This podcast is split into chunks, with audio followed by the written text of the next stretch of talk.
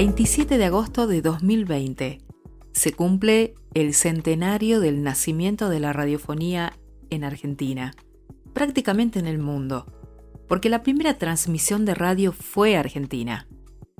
Su nacimiento dicen que fue casi una travesura. No es casual que los hayan llamado los locos, los locos de la azotea. Pero la locura entre Enrique Telémaco Susini y sus amigos César Guerrico, Luis Romero Carranza y Miguel Mujica se convirtió en un hecho histórico que al resto del mundo le cuesta aceptar. Y es que fue en la Argentina donde se realizó la primera transmisión radial con continuidad de todo el mundo hace exactamente 100 años. Antes de esa noche del 27 de agosto de 1920, Susini y compañía ya eran radioaficionados y seguían los avances que ese medio fue adquiriendo desde que en 1896 el italiano Guillermo Marconi patentó en Inglaterra su invento de la radiotelegrafía sin hilos.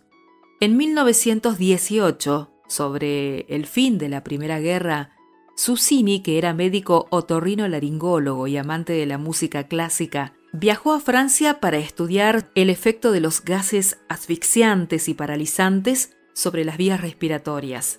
Allí encontró equipos de radio con transmisores casi abandonados y algunas lámparas y válvulas en buen estado, elementos que el médico trajo al país ocultos.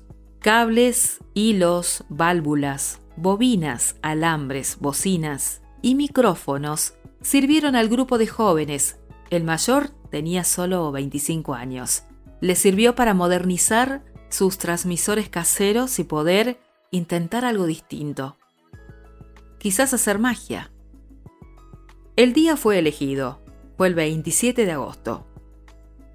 La hora, minutos después de las 9 de la noche. Y el lugar, el Teatro Coliseo. Desde la azotea de un edificio ubicado en Cerrito y Charcas, una antena emitió lo que le dictaba el micrófono situado en el paraíso del teatro. Señoras y señores, la Sociedad Radio Argentina les presenta hoy el Festival Sacro de Warner Parsifal. La voz de Susini abrió una transmisión de tres horas que pudieron escuchar apenas 50 personas.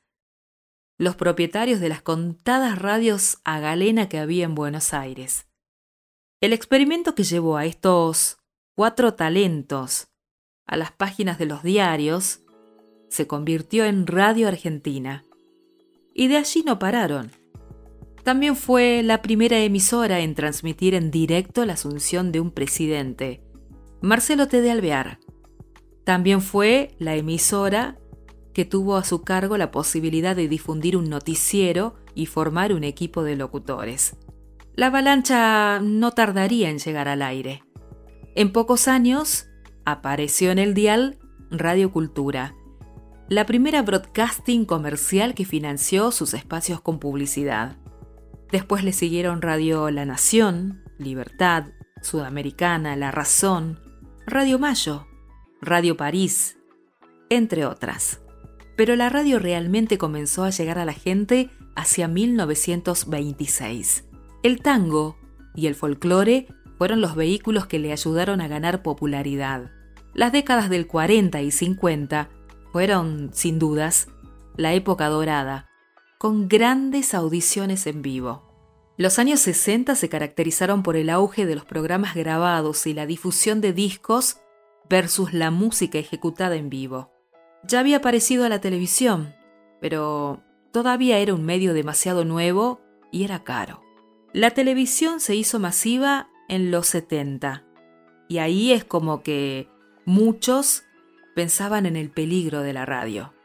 Pero sin embargo este medio de comunicación supo adaptarse dejando a un lado el show y el mundo del espectáculo y nutriéndose a cambio de espacios informativos y magazine matinales. Nacidas en los 80 como una necesidad técnica de las AM, las FM terminaron independizándose. Y a partir de ese momento, muchísimas radios empezaron a surgir en todo el país. Sin dudas la radio fue cambiando, tuvo demasiados cambios, pero no peligró.